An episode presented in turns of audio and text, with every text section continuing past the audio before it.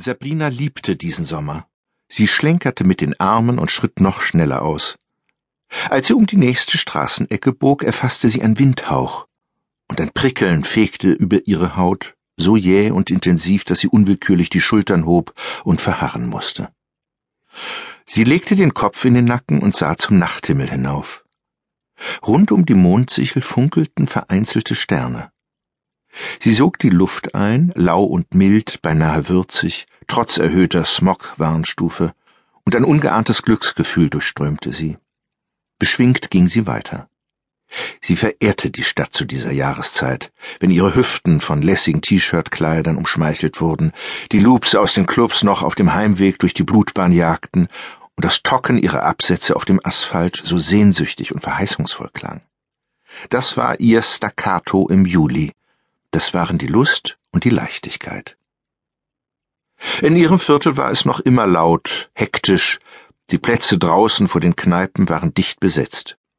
Gelächter schwirrte umher, das anschwellende Stimmengewirr der Nachtschwärmer.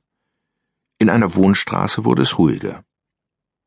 Den Kleinbus bemerkte Sabrina erst, als sie sich bis auf wenige Schritte genähert hatte. Er parkte am Straßenrand im Halbdunkeln. Hier waren ein paar der alten Laternen defekt. Liebling, nun fahren wir nach Hause. Es ist schon spät. Da war ein Herr im beigefarbenen Sommerblouson, er beugte sich über eine Frau im Rollstuhl. Alles, was Sabrina von ihr erkennen konnte, war ihr Hinterkopf, umhüllt von einem rotgepunkteten Tuch, und ihr karierter Wintermantel, der ihr doch viel zu warm sein müsste. Er war dabei, sie auf die Rampe des Fahrzeugs zu schieben, was ihn offenbar Mühe kostete. Ich hab's gleich, Liebes. Sei geduldig mit mir. Er gab ein leises Ächzen von sich. Sabrina wollte sich unbemerkt an den beiden vorbeistehlen, als er sie ansprach. Könnten Sie mir eventuell behilflich sein, junge Frau? Sie hielt inne, anfangs widerwillig, da registrierte sie sein freundliches Lächeln und schon nickte sie. Danke.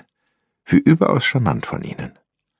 Sie trat heran, er machte einen Schritt zur Seite, und Sabrina stemmte sich gegen die Griffe des Rollstuhls, der sich erstaunlich leicht die Rampe hinaufschieben ließ. Er ging hinter ihr.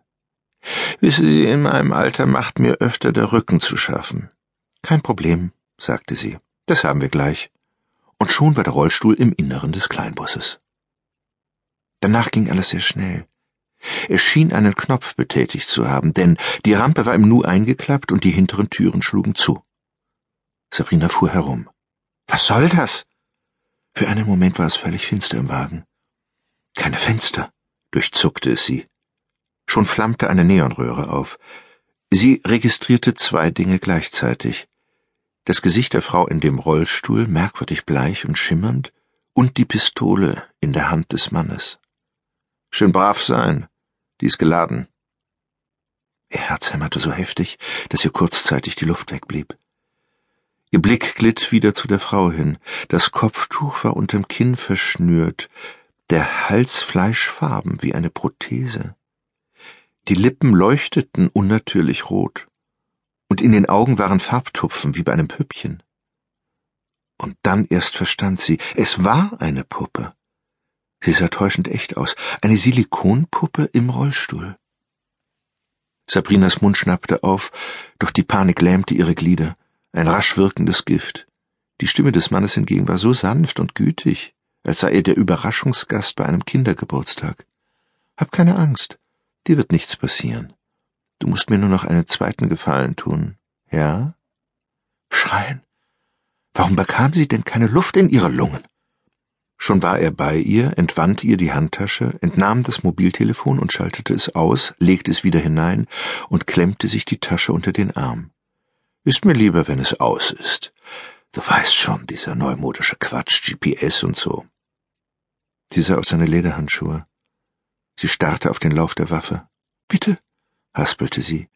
Wir können uns doch irgendwie einigen. Er lächelte. Sie schien ihn zu amüsieren.